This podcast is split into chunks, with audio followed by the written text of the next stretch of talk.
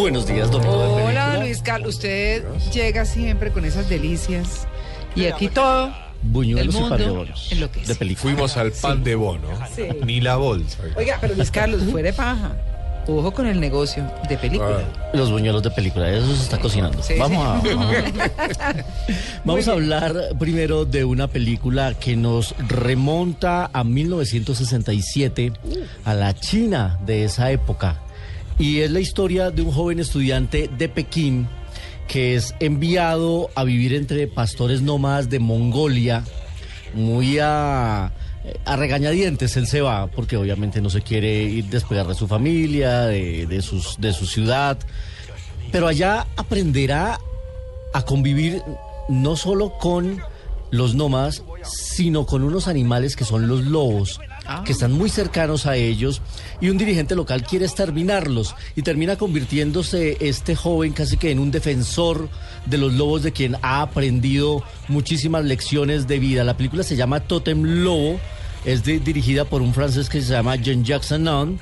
A él lo recordamos porque hizo cosas maravillosas, por ejemplo, como Siete años en el Tíbet con Brad Pitt, una muy, muy buena película. Hizo En el nombre de la rosa con Sean Connery, Sí. o sea que tiene eh, muy buenos títulos en su haber. Y ahora hace esta coproducción que ha sido una de las películas más vistas en China este año. Obviamente, un país tan grande, eh, una película que haga más Un de...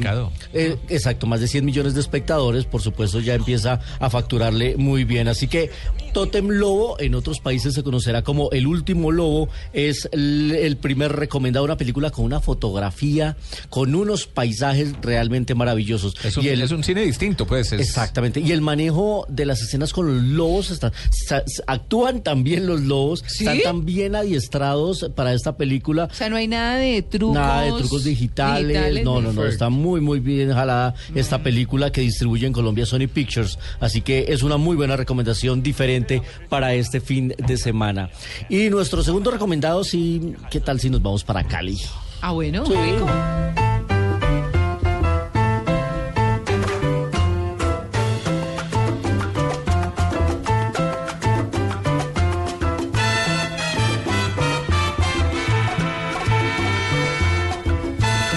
Uno se imagina baile, salsa, desenfreno, piel brillante, Zapatos blancos. zapato blanco. Una gran noche. Flecos en la falda. Pues eh, esto es Alfredito Linares, ¿no? Que hace una muy, muy, muy buen tema pegajosísimo y que hace parte de la banda sonora, como tiene que ser, de que viva la música que ya se estrenó, la película colombiana eh, que hemos mencionado mucho aquí, inspirada en la obra de Andrés Caicedo. Ya está en las salas, ya el público la puede encontrar. La historia de esta eh, María del Carmen que se pierde en una, en una Cali de los 70, aunque aquí está representada un poco más moderna, eh, hecha esta versión por Carlos Moreno, un director de gran trayectoria. Este es su cuarto largometraje. Él ya hizo Perro come perro, que es una estupenda película. sí. Hizo después Todos tus muertos. Fue el director también de la versión cinematográfica del Cartel de los Sapos.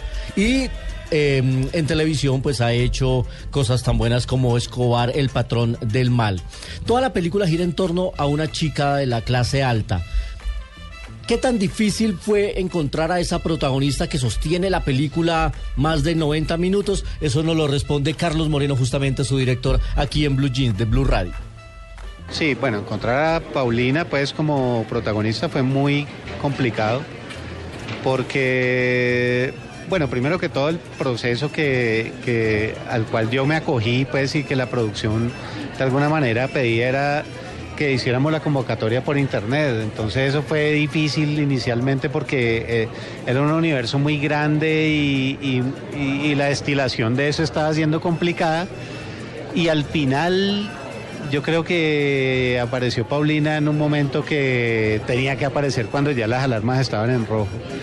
Más que el momento de haber aparecido hubo algo muy importante y era que, que eh, finalmente Paulina asimiló la estrategia de rodaje, el camino de rodaje que era bien particular, o por lo menos yo no lo había hecho así, y ella prácticamente tiene el gran mérito de construir un personaje desde, desde el trabajo que habíamos hecho, pues en ensayos, mesa, todo esto, ¿no?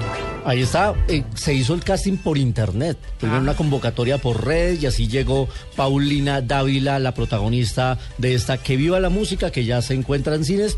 Eh, ha generado algo de controversia entre los puristas que aman tanto la obra de Andrés Caicedo, porque como siempre sucede cuando se adapta una obra literaria, pues muchos van a tienen una idea preconcebida y cuando la quieren ver en pantalla pues no va a ser igual, entre ellos la propia hermana Andrés Caicedo. Los que no conocen la obra, pues bueno, van a ver una película con eh, salsa, sexo, drogas y rock and roll eh, en Como el Cali. libro. Como el libro, exactamente. Ahí está. Y nuestro 35 milímetros nos sigue dejando en Cali. Ah. Sí. 35 milímetros en Blue Jeans.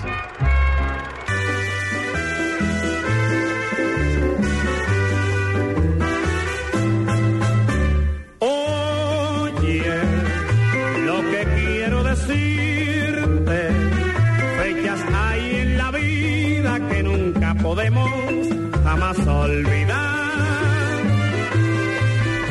Esto se llama Aquel 19. Es muy caleño porque además es la canción himno de la América de Cali.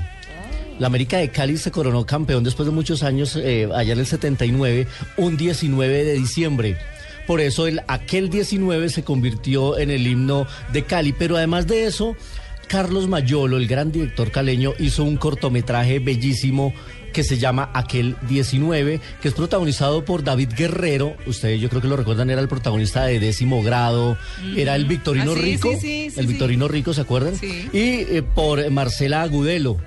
Y era una historia, era como un Romeo y Julieta a la caleña. Un cortometraje bellísimo de 1985 dirigido por Carlos Mayolo.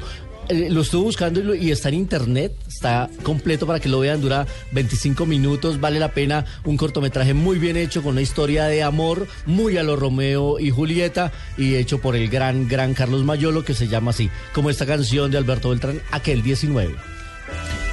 Eh, Luis Carlos, no quería preguntarle porque es que Tom Cruise estuvo en Colombia hasta hace cuánto, hace un mes. Un mes, un mes. Y ya está filmando otra película. Ellos no paran.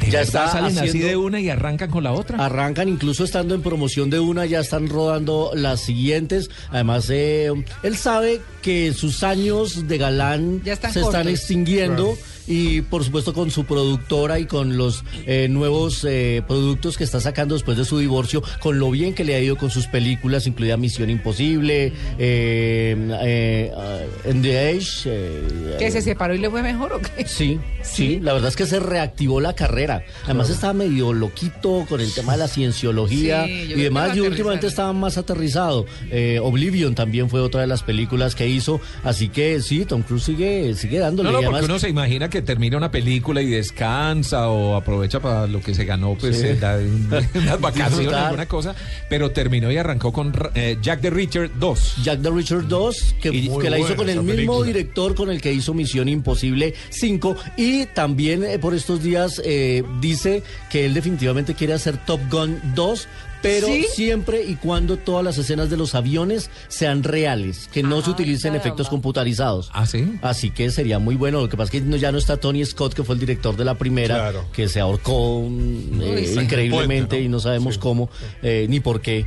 Pero sería muy bueno ver Top Gun 2. Y Uy, ya está preparando sí- otra que se llama Luna Park. Luna, esa Además, sí, Luna sí, Park. sobre la luna. Jack Richard fue muy buena. Sí. Esa me encantó. Muy buena. Muy, muy se buena. mueven, se mueven, trabajan duro. Tito, eso, Eso sí que produce. ganársela de ojo tampoco. Sí, Eso sí trabajan. guardan para la pensión. Pues sí. ¿Y qué pensión? Sí, por favor.